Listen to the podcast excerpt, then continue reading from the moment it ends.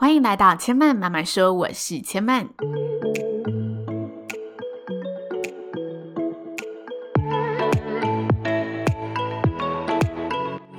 目前频道在 Apple Podcast、Spotify、KKBox 以及 Google Podcast 都听得到。喜欢的朋友，欢迎帮千嫚订阅并留言评论，让更多人可以认识千嫚慢慢说喽。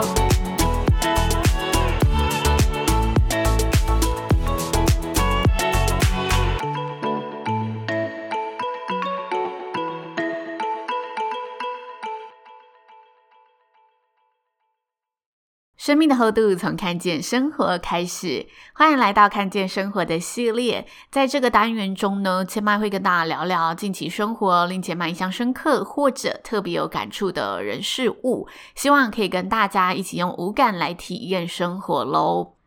最近呢，千嫚发现我的节目在一个叫做 MB3 的 App 上面有非常多的粉丝，然后这一个平台上面有一个很棒的功能，就是大家可以在单集收听完之后，在单集的资讯下方来留言，有点像是 FB 的那种设计，就是你可以为这一个集数按赞，然后在这个集数下告诉我你在这一个集数的一个心得。那上面我有收到，就是非常多听众收听完不同单集之后的一个回。回馈跟想法，我觉得非常的感动，这些我都有看到，只是我最近还在研究它有没有可以直接回复给个人的一个功能，然后我还没有发现。那我还是想先告诉大家，就是我收到你们的讯息，让大家知道，就是你们的留言我都有看到我，谢谢大家。然后今天我想要来跟大家分享一个我在买早餐的时候 听到的故事。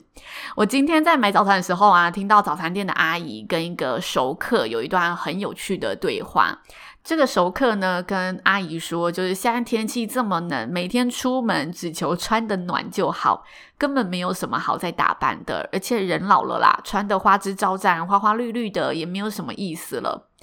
那这时候呢，早餐店阿姨听完就跟他分享一个故事。他说：“我美眉的公公每天都会把自己的皮鞋擦得亮晶晶的，然后穿上整套的西装和这个刚擦好的鞋子，最后再戴上绅士帽出门。然后妹妹就非常好奇公公每天去哪里，所以有一天就问了他公公。他公公就说：‘哦，我就是会去各个五星级饭店里面喝咖啡、看报纸。虽然行程都差不多是那几间，但每次我到那一些环。’环境的时候，我都觉得自己的人生很享受，所以我就是都会带着很愉快的心情出门。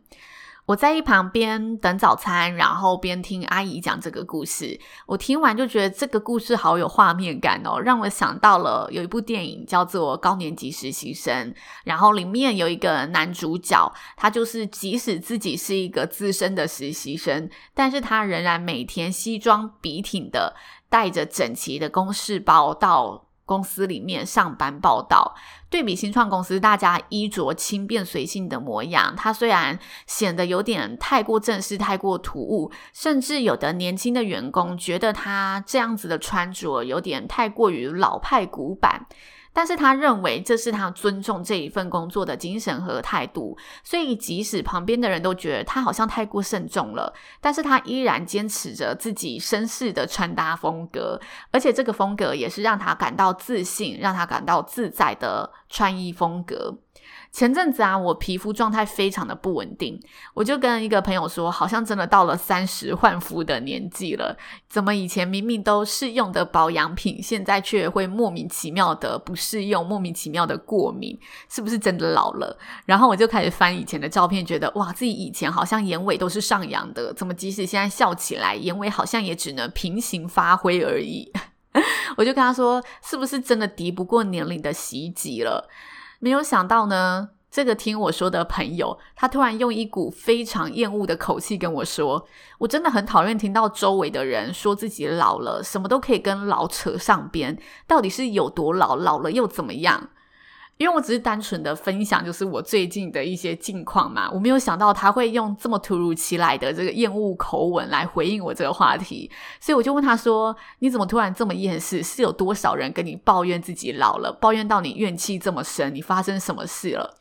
他就说啊，他其实很不喜欢听到别人说老了就是这样子，或者老了你就知道，或者说哎，真的是老了，好像唉声叹气的，觉得自己走到了一个无可救药的阶段。他听到这类的台词，他都会觉得非常非常的莫名厌恶，因为在他听来，这类的台词都只是在诉说着我们对世界失去了新鲜感，或者对自己少了一点的行动力，找了一个新的理由和借口。所以他告诉我，他非常讨厌听到这类的台词。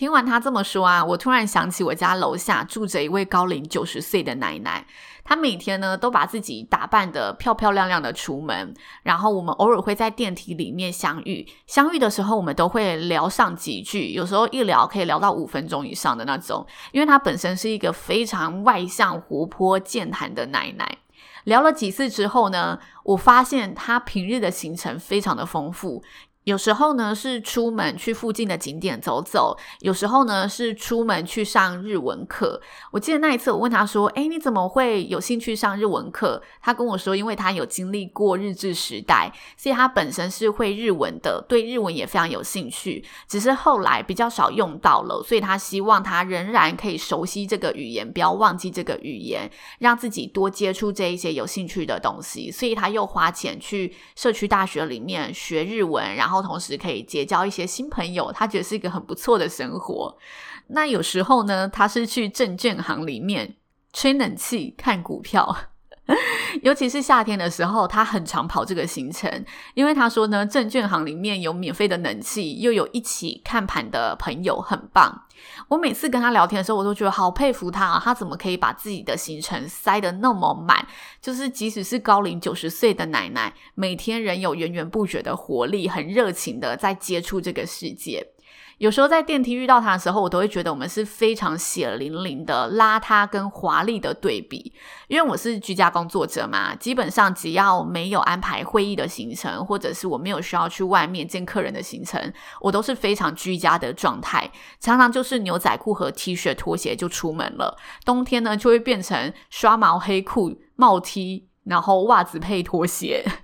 头发呢也是没有太多的吹整就出门，但是这位奶奶呢总是打扮的非常靓丽。后来我才知道，因为他年轻的时候是做生意，然后卖舶来品起家的，他常常到日本选物批货。他主要的商品呢是各种饰品跟各种的服饰项目，所以他身上呢总是穿着着整齐的套装，那一种五零年代复古风，有点格纹或花样，但是非常端庄的那种类型。然后有点贵气的，戴着珍珠耳环跟项链，配上有朝气的口红，顶着一头呢跟他本人一样非常有活力的蓬松卷发。我觉得哇，每次看到他就是真的已经。全副武装，准备好要让自己华丽登场的那种感觉。所以，到底老了是什么？如果我们都像这位老奶奶一样，像早餐店阿姨说的“妹妹的公公”一样，生活其实每天都充满着等待我们去挖掘的乐趣嘛。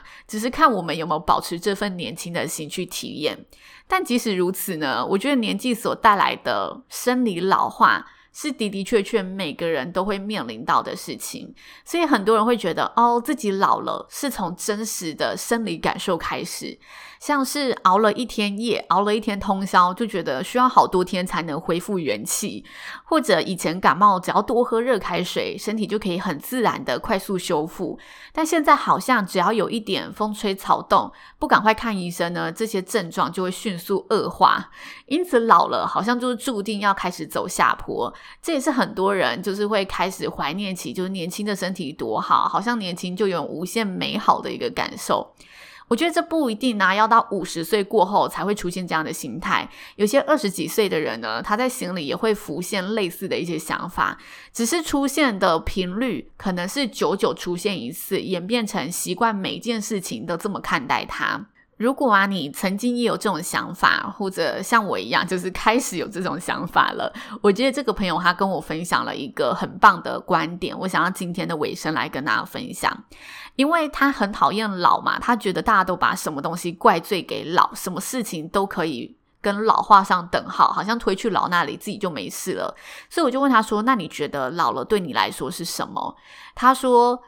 老了就是我们用生命的时间来换取拥有的人生智慧，这就像是一场交换。我们用年轻所付出的努力来交换年长后的成熟和智慧，一切都非常对等，我们并没有失去什么。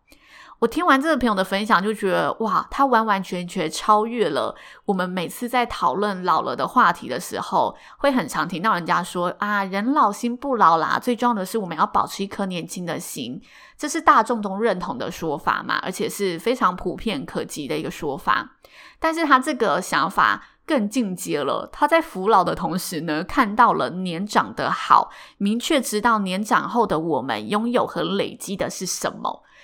他这个想法是我觉得非常值得我们收藏起来的想法。其实这两种想法，我觉得都非常的重要。就是大家常说“人老心不老”，是让我们保持年轻的心去看世界。但如果我们同时知道，我们都是用生命的时间来拥有人生的智慧。也许我们外表抵抗不了地吸引力，但是我们还是可以让自己的内在去累积这些智慧，然后我们的内在就会像宇宙般的浩瀚无垠，有着闪闪发光的一个夜空跟星空。我觉得这是很美也很棒的一个想法，想在今天的节目来跟大家分享。不要轻易的觉得自己老，即使呢我们有朝一日老了，那也没有关系，因为我们走过的这些时间替我们换取了更多的智慧，更多成熟的想法，这是我们所拥有的。不要忘记我们拥有的这一些。以上就是千曼今天的分享喽，希望大家会喜欢。关于老了的议题呢，如果大家有任何的想法，也欢迎可以到 Apple Podcast 上，或者呢到千曼刚刚开头跟大家介绍的平台。MB 三上面留言告诉千曼，千曼都看得到哦。那目前呢，千曼的频道在 Apple Podcast、Spotify、KKBOX 以及 Google Podcast 都听得到。喜欢的朋友呢，欢迎在现在收听的平台上帮千曼按下订阅键，支持一下喽。千曼慢慢说，今天就说到这里喽，也邀请大家下次再来听我说喽，拜拜。